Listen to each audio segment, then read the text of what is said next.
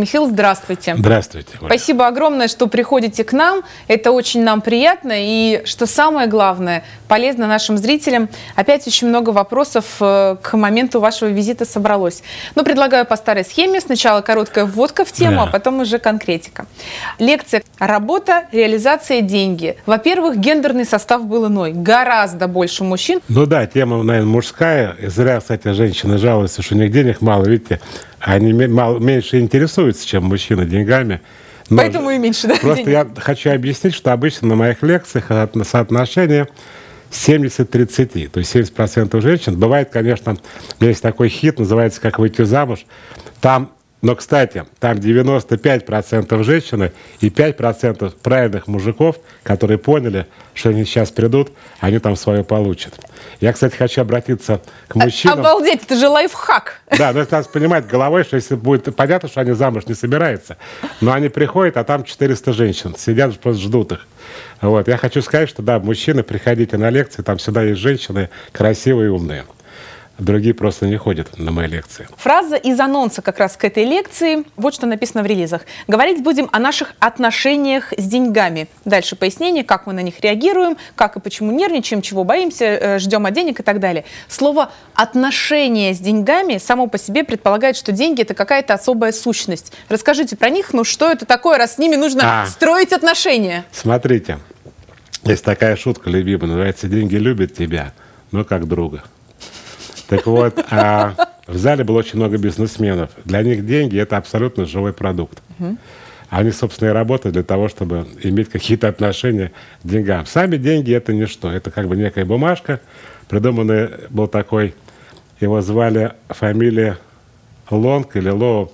Где-то это было 17 век, я не помню. Он первый э, пришел в городе Париже. Угу. Ну, как, я не помню, как это все было и даже могу фамилии путать, там в чем была идея?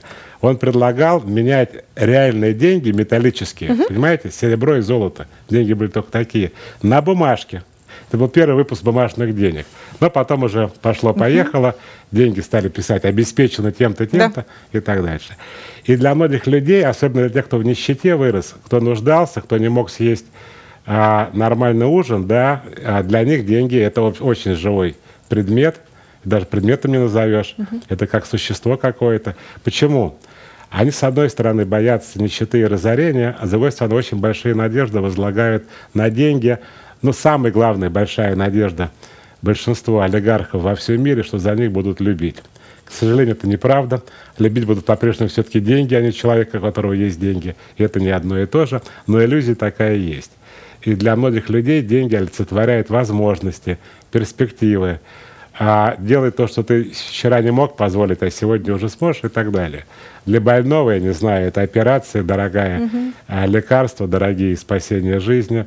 Для людей, которые мечтают что-то сделать, это возможность это сделать, то, что требует затрат. Да, в этом смысле деньги прямо-таки одушевленный предмет. Знаменитый это вот вопрос, пахнут ли деньги, да, и пахнут, кстати, тоже. Вчера мы эту тему трогали. А люди, которые занимаются работой, не имеющего социального смысла, страдают от этого. Mm.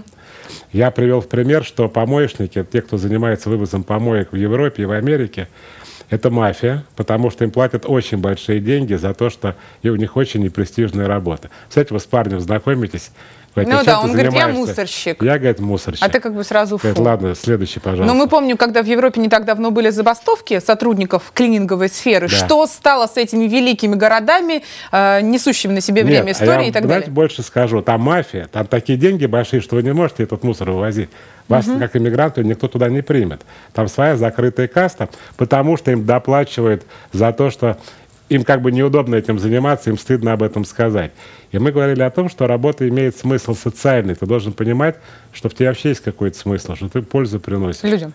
Людям, да, это важно. И, кстати, наши зрители про это же спрашивали. Ну вот, зафиналивая вот эту тему такой вводную, а вы согласны с вот этим расхожим выражением, что счастлив не тот, у кого много, а тот, кому хватает, кому достаточно? Потому что это же все относительно. Я, во-первых, согласен, во-вторых, я сам живу по этому принципу. Я не зарабатываю деньги с целью их заработать. Угу. Я просто что-то делаю, реализую себя, и я за это получаю те деньги, которые, с которыми мне комфортно. Но я, собственно, не бизнесмен, потому что, как мы учили в школе, бизнес – это ну, э, должны быть наемные работники. Нет, я работаю сам собой и на себя, Но да, зарабатываю, хорошо зарабатываю. Вы в самом прямом смысле индивидуальный предприниматель. А? Индивидуальный, да, прям в прямом, буквально индивидуальный, да. Вопрос от нашего зрителя, который очень созвучен как раз с цитатой, опять же, из аннотации к лекции. Чем психология богатого отличается от психологии нищего? Владимир Потапов у нас э, спрашивал, как перестать жить в парадигме бедняка и стать крутым и богатым, при этом то, о чем вы уже оговаривались, олигарх не обязательно счастливый и любимый. Вот богатым и при этом счастливым и свободным. Где вот этот рубильник переключения собственных парадигм? Оля, это невозможно. Сразу давайте обломаем угу. удовольствие от любителя зарабатывать деньги просто так. Я много богатых людей принимал угу. в своей жизни, они все глубоко несчастные люди. Ну, я сказал бы в лучшем случае, а в худшем не очень ничего адекватное. Потому что это ведь абсолютно навязчивая идея все время зарабатывать, зарабатывать и зарабатывать. И когда ты зарабатываешь больше, чем можешь а, прожить, угу. ты начинаешь обслуживать деньги. Они требуют безопасности, они требуют а, инвестиций, вложений, кредитов, никто же свои деньги. Конечно, Но да. Это целая история. Есть очень легкие люди, их единицы, которые вот так вот играющие. Понимаете, угу. вот нравится им процесс, они такие азартные любят еще со школы встревать в разные аферы, любят куда-то вписываться в истории. Они единицы, просто единицы. Вот сегодня я с таким, э, кстати, бизнесменом петербургским познакомился. Он был на лекции. Приятный, позитивный парень. Богатый при этом, но он на этом не циклится. И он сказал, что когда ему предлагали перейти там в банковскую сферу, uh-huh. уехать в Москву, он говорит, не-не-не, вы очень напряженные, вы тяжелые, у вас все про деньги, мне не интересно. Поэтому это редкий случай. В основном они именно тяжелые, они напряженные. Почему? Там очень большую роль играют комплексы детские. Самый большой из них это то, что тебя не любят. Угу. И ты думаешь, что когда ты зарабатываешь деньги, тебя любят. Всем известно, помните эти истории типа Прохоров и девочки, да? Угу.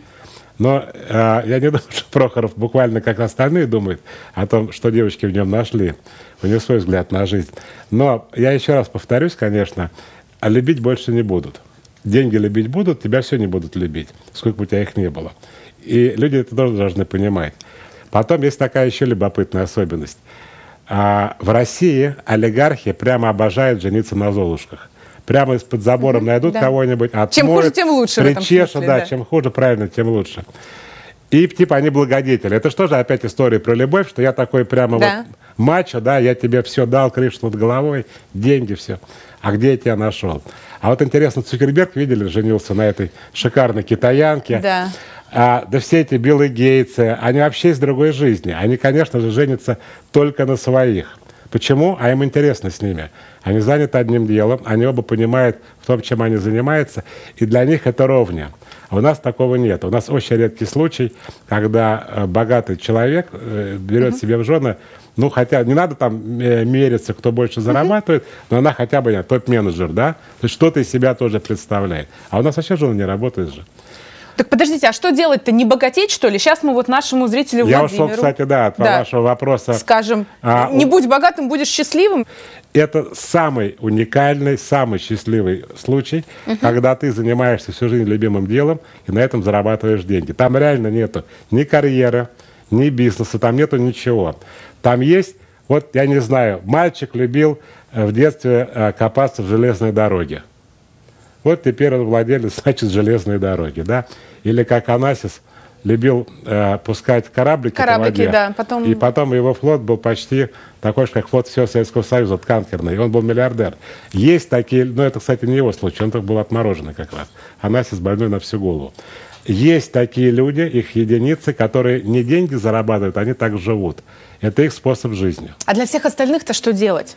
А вот, кстати, мы сразу переходим к вопросу, который задала другая наша зрительница, Александра Конвисер зовут. Как понять свое предназначение? Это замечательно. Делай то, что ты любишь, а если тебе это приносит деньги, ты прям самый счастливый человек на свете. Это правда так. Но как прийти так к вот этому пониманию, что конкретно тебе нужно? Причем я девушку эту по Фейсбуку знаю, она много занимается и общественной деятельностью, и благотворительностью. Но человек, будучи взрослым, задает вопрос, не нашла своего предназначения Вы знаете, это вопрос хороший. Кстати, тоже вчера его обсуждали. Вы не можете перепрыгнуть через простые бытовые вещи, угу. о которых вы тоже не знаете, что вы хотите, и сразу знать, что вы хотите о работе. Это, кстати, в детстве начинается. Это не в смысле «я всегда знал, а вот сейчас мне 40 лет, и я вдруг не знаю». Так не бывает.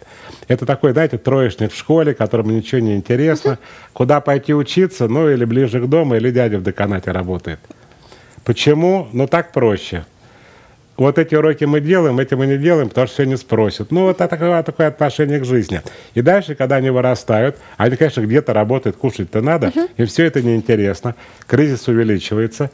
Увеличивается кризис именно вот этой нереализованности, да, что я что-то делаю, полжизни проходит на работе, удовольствия никакого. И вдруг оказывается, а я не знаю, я знаю, что я не хочу делать, но не знаю, что я хочу делать. Так ты 20 лет назад тоже не знал.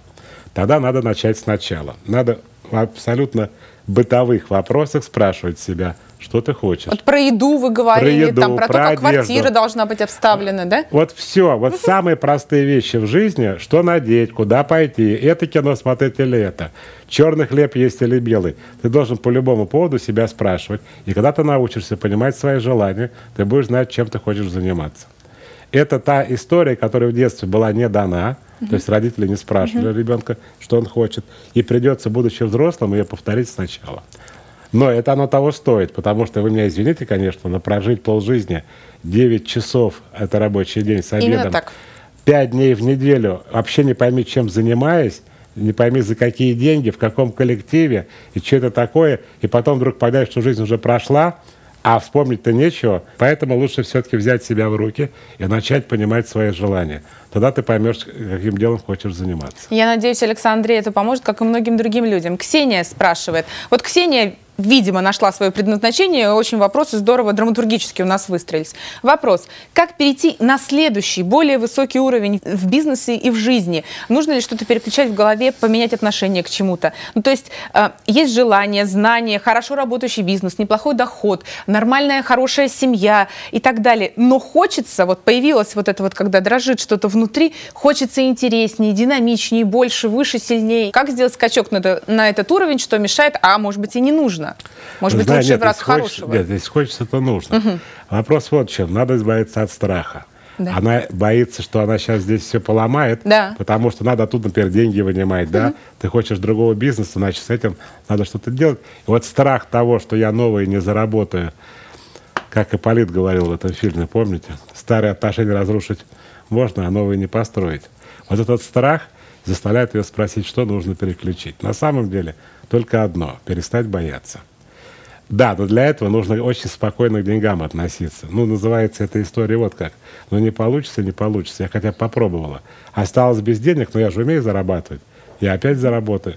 Вот при таком подходе здоровом конечно, можно это переключить, страх отключить. Вот отлично. Прямо вторите Константину Корнильцеву, который спрашивает, как перестать сомневаться и начать работать. Он еще в прошлый раз написал, но мы обсуждали другую тему, не было возможности вопрос задать. Он пояснил, то есть в целом человек сомневается во всем, это сильно мешает. Я часто принимаю неверные решения, а потом их исправляю, и это меня бесит. Вот вы как считаете, лучше, вот тоже расхожее, сделать и жалеть об этом, чем жалеть, что не сделал? Надо научиться. Первое, что тебе приходит в голову, доводить до конца. Даже если в процессе ты понимаешь, что другой вариант будет эффективнее. Тебе надо научиться а, а, избавляться от неуверенности. Уверенность это как раз когда ты принимаешь решение и реализуешь его. Угу. Неуверенность, когда ты принимаешь решение, потом ты начинаешь сомневаться, Или а есть другие сбросы. варианты а может быть, я был неправ, а нужно еще людей спросить. Вот это тебя тормозит гораздо больше, чем неверное решение. Сказать легко, сделать сложно, наверное. Это очень же опять, сложно. Опять страх. Надо, угу. надо не бояться того, что ты ошибешься, что, может быть, ты в процессе, пока делаешь, найдешь а, лучший способ и спокойно это отпустить. Потому что уверенность гораздо важнее для человека, чем типа лучше или хуже. Тут я еще 5 рублей заработал, а так я 5 рублей потерял. Наша зрительница Свет Стихина спрашивает, откуда берется жадность. Я думаю, что под этим вопросом могут очень многие подписаться. Очень простые примеры. Вот, например, как скидываются классному руководителю на подарок в конце начальной школы. То есть этот человек, какой бы он ни был, 4 года, вместе с тобой, а иногда и вместо тебя воспитывал, учил твоего ребенка, заботился о нем. Четыре года жизни – это очень важно. То есть 200 рублей, например, на подарок учителю к выпуску они готовы сдать, а 300 уже не готовы. Я условные цифры называю, но порядок цифр именно такой. Несколько сотен рублей как рождается это, хотя доподлинно известно, что эти люди ну, могут действительно 100, 200 и 500 и полторы тысячи сдать, и это никоим образом вообще никак не отразится ни на их семейном бюджете и так далее. Откуда? Это же жадность или что-то что другое? Ой, ну разные бывают причины у жадности. А, вообще это комплекс. Одни считают, что их держат за лохов. Mm. Их просто тупо разводят на деньги, а они не лохи. Мы типа денег не дадим. Вот вы хотите, вот давали 200 рублей, а 300 вы меня пытаетесь сейчас обмануть. Вторая история – это жадность такая патологическая и иррациональная. То есть и нет смысла, что 200 рублей, что 300 рублей. Но вот психологически вот за этой границей, да, я дальше уже не хожу, потому что я чего боюсь? Я боюсь разорения нищеты. Такие детские комплексы. Я в связи с этим вспомнил, у меня был друг в школе, он учился на год младше. И он все время, когда деньги ему родители давали, он их прятал. Представляете, вот ребенок, ну, как нам было 10 лет, 12, он уже в этом возрасте, ну, ребенок же не может деньги вообще держать долго. Ну, естественно. Он прятал деньги и засовывал их в книжки. И какое-то время, видимо, денег было много уже по советским временам. Я не помню, что произошло. То ли э, сгорела у них библиотека, то ли еще что-то. Короче, он их не мог найти. У него просто крыша поехала, это в школе все происходило. Что произошло? Может, родители так над ним зло пошутили, я не знаю. Домашние мне тоже, кажется, узнали да. просто. Может, вся семья жадная, просто родители забрали себя. Вот. Но, короче, жадность это, это очень э, большая трагедия для человека, угу. потому что он живет страхами. Жадность это со страхами просто напрямую связано. Это страх потерять деньги, как правило. И вот я не ответил на ваш первый вопрос, чем отличается угу. психология бедных, в частности, вот этим. Это люди, которые копят на черный день, тем самым, собственно, и кликают себе этот черный день. Как пошутил Вуди в последнем фильме, «Живи как последний день, и однажды ты не ошибешься». Да. Вот это вот убогость, ущербность. Угу. Ты как бы пытаешься подешевле что-то найти, хотя угу. тебе это не нравится. И деньги вроде у тебя есть. Но и самая большая проблема у жадных людей, как правило, они не тратят деньги на себя. А с точки зрения психологии это очень низкая самооценка, потому и что все они типа недостойны того, чтобы вкладывать в себя деньги. Ну и потом э, женщинам, мужчинам такие просто не нравятся, потому что а женщина как дети рассуждает. То папа такой жадный попался, от него все ничего не получишь, и как мужчина он мне типа неинтересный. Ну вот, кстати, про женщин. Самый такой, наверное, недостаток, который ну, большинство на первом месте назовет, то есть что если скупой, если мужчина да, не да, готов да, тратить я сказал, деньги. не зря, да. Для женщин это такой знак, что это мужчина, а, ну, противно ей с ним. Короче, вот если вот целиком положительный, и работа хорошая, и дом в порядке, и все там, но скуповат. Вот некоторые подружки мои говорят, ну, не скуповат. Не выходить за него замуж сразу же, чтобы жизнь себе не портить, что ли? Или можно как-то подкорректировать? Слушайте, ну это не очень приятно, потому что я уже 35 лет работаю психологом, и в частности семейным. И тогда такие пары приходят, у них разные бюджеты. У них деньги каждого свои. Они спрашивают, сколько надо скинуться там. Угу. Вот я купил стиральную машину, говорит, а я холодильник. А вот с детьми отдыхать поедем, вот хорошо, дай пополам. Ну, это бред какой-то. Такие люди есть. Они живут среди нас, и они как-то вот так живут. Самое грустное, что вот так вот они за все это держатся, та жизнь опять же проходит, они а, даже эти деньги не тратят. Сколько таких историй, когда человек умер, деньги после оставил куча. И напоследок вопросы, они послужат таким анонсом к следующей теме, когда вы будете приезжать с лекцией говорить про взаимоотношения детей и родителей, но они тоже опосредованно все равно связаны с деньгами. Условно, это вопрос про то, как совместить карьеру и детей, но тут детализация. То есть пока мы, родители, мамы, папы успешные не очень, зарабатываем деньги, времени на общение с детьми не так много. И у нее наболевший вопрос, который возник после прочтения вашей статьи «Мамины тараканы 2». Вот что она пишет. Из нас пытаются сделать идеальных родителей, которые всегда рады проводить время с детьми, на позитиве. Такие роботы. Мы не устаем, не расстраиваемся, не психуем. Как будто бы у нас нет права на эмоции. И такая американская улыбка, мол, малыш, давай поговорим о том, что тебе интересно, давай обсудим твои проблемы. И она предполагает, потом вырастет такой же закрытый и безэмоциональный робот, не имеющий права на слабости, ошибки и глупости, в конце концов. Может быть полезнее, чтобы ребенок видел всю палитру чувств. Например, был свидетелем родительских ссор. Ну, не имеется в виду мордобой, конечно, но выяснение отношений. Вот конфликт возник, вот попытались его решить, вот из него вышли. Чтобы ребенок это тоже видел и учился. Чтобы он знал, что на работе у мамы и у папы могут быть проблемы и неприятности, и у него могут такие быть. Имеет ли смысл создавать детям идеальную картину мира? Ну, у девушки у нее странная вообще психология. У нее или она робот, да, или она все дерьмо будет грузить на ребенка. У нее нет середины. Или, или типа вот так, или никак. На самом деле надо знать первое. А у вас, может быть, любые эмоции. Вас могли а, на работе уволить, наорать на вас, обхамить. Вы не можете трогать детей руками. Ни при каких условиях. Хотите, бейте с головой об стену. Это то же самое, что в России раньше не пристегивались. Я помню первые модели «Жигулей», в которых не было дырки для ремня. Угу. То есть, когда были правила, дырки сверлили и туда ремни вставляли. Сейчас, видите, все ездят, пристегиваются, никто рот не открывает. Во всем мире не то, что за битье ремнем или шлепки, а за оставление ребенка до 12 лет одного дома ребенка просто забирают приемную семью. Если вы идете по улице города Парижа какого-нибудь, и видите, как ребенок полез в лужу, а мать догнала и нашлепала, тут же полиция через минуту приедет, ребенка заберут в приемную семью. Даже разговаривать не будут. У нас считается это такой метод наказания. Вот как женщина, о чем мне типа? Убиться, что ли? Нет, я же должна эмоции как-то выплескивать. Так вот, это называется физическое насилие. Ну, не про крайности, не бить ребенка. Ну, какое письмо, такой ответ. Она же все про крайности.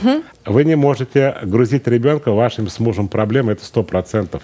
Потому что а, вы родители, вы, как сказать, наоборот, несете ответственность, чтобы ребенка освободить от этого груза. Ребенок маленький, он не обязан разбираться в ваших трудностях. Да, да когда, например, ребенок, человек взрослый, 15, 16, у вас неприятности на работе, можете с ним обсудить. У вас нет денег, говорит, сынок, мы тебе компьютер не купим. Угу. У нас, папа, сейчас тяжелые времена. Я согласен, это нормально. Меня ребенок всю жизнь бегал, спрашивал, папа, а мы бедные или богатые? Потому что деньги то были, то не было. Вот. И родители мои, у них то были деньги, то они занимали до зарплаты. Я тоже никогда не мог понимать, есть деньги в семье или нет. Так вот, это, пожалуйста, я согласен, дети должны разделять жизнь родителей. Но грузить скандалами, рыданиями и все остальное, ну вы больных детей невротика вырастите и все. Зато будете считать, что вы прямо вместе, прямо отношения такие доверительные. Всю палитру видел. Да, всю палитру видел, действительно. И прямо вторят друг другу зрительницы. Света Стихина опять же спрашивала про то, что в воспитании детей, как вы считаете, нужен ли кнут или только пряник? Вот мы эту тему тоже немножечко затронули. Тут вопрос, знаете, конечно, размер Оля, кнута. у меня оригинальный взгляд на жизнь. Ну-ка давайте. А, я считаю, что единственный правильный способ воспитания, когда вы ведете себя естественно, как вам хочется. Вплоть до того, что если вы не хотите с ребенком не играть, играть, не играть. Так вот, может быть, про то, что Евгения говорила. Вот я в плохом настроении пришла дома, и пусть они все знают, мои домашние, что у меня не Евгении задалось. надо голову лечить. Нет, это другая история. Домашние не обязаны грузиться uh-huh. проблемами. Сейчас я о другом хочу сказать. Uh-huh. А первое, что вы должны все-таки нести за детей ответственность, но не надо включать типа хорошего родителя. Хотите делать? Вот такой вот вчера был вопрос. Там ребенок то занимается в секции, то не занимается. А я а, плачу деньги, и б, сижу как дура два часа, жду, когда он придет там с футбола, его переодеть. Не хотите, не ходите. У меня все гораздо проще. Человек делает то, что хочет, и делает то, что не хочет, и нет никаких здесь правил. Вот когда говоришь лекции про родителей и детей, все понимают родителей и мелких детей. Uh-huh. И я приглашаю детей с 12 лет, чтобы они приходили на лекцию и сказали, что они думают про своих родителей. Ну, если родители, конечно, настолько продвинутые, что могут такое себе позволить. Но это еще не все. Есть нереально тяжелая тема. Это взрослые дети, пожилые родители. Когда родители пожилые лезут в твою жизнь, ты не можешь с ними общаться, но страх того, что они умрут раньше тебя, и тебе с этим жить, заставляет тебя прогибаться. То есть это будет и про мелких детей, и про взрослых детей с пожилыми родителями. Но кнут-то нужен в итоге светит. Хотите, наказывайте. Это же ваше дело, ваши дети. Вы же для этого рожали, правильно? Оля, я понимаю, у вас же есть дети. Да. Вот один дети. Хочется, да. один ребенок есть, хочется наказать, наказывайте. Тут нет правил, вы не можете сказать, у нас так принято. Угу. Вот сегодня я хочу так делаю, а завтра хочу по-другому. Но если вы псих, у вас так называемая циклотемия, это смена настроения частая, тогда надо идти к психиатру. А если вы нормальный, здоровый человек, то это тоже нормально, что сегодня у вас вот так вот, а завтра у вас вот так вот. Мы все так устроены. Психика не самая стабильная часть организма. И вот про взаимоотношения, опять же, дети и деньги замиксуем напоследок, Да, пользуясь... 6 лет карманные деньги Вот. и символически, чтобы можно было купить мороженое, ни к чему не привязаны. Просто ни- дают И родителям никак всё. не объяснять, как их тратить. Именно это и научит ребенка самому распоряжаться. Сейчас он все потратит за минуту, а завтра он захотел дорогую игрушку. Насчет откладывать. Мой, вот он скорее из той серии, как ваш мальчик, который в книжке складывал. Он унес эти деньги, которые ему подарили на день рождения, к бабушке на хранение. Он потерял карандаши из пенала. Но он теряет карандаши и ручки, это нормально. Во втором классе они Ну, все пенал уносят и приносят пустой.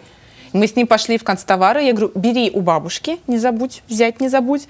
Бери, мы пойдем на твои деньги покупать. Он перестал терять. Это работает просто фантастически. Страничка юмора. Фрейд в свое время сказал очень смешную вещь. Когда дети начинают какать, они считают, что какашки – это их подарок миру. И реально. В их психологии это то, что они могут отдать. И есть дети, которые сидят три часа на горшке и не какают. Они реально жадные. голодные. Они таким образом не хотят расставаться. А есть добродушные, которые прям до горшка не доносят. Это к вопросу. Можно обратить внимание на своих детей, посмотреть, как они с этим Как у них со стулом дела. Но вообще важно, если возвращаясь к теме интереса, чтобы каждый день, поэтому это залог, видимо, и психологического здоровья тоже. Согласен. Запоры, да, как признак жадности. В другой раз поговорим. Михаил, на этой позитивной ноте, я думаю, что драматически лучшего финала нашей беседы не могло и быть. Спасибо вам огромное. С удовольствием и нетерпением будем ждать вас в нашей студии Вам еще тоже раз. спасибо. Спасибо. Счастливо.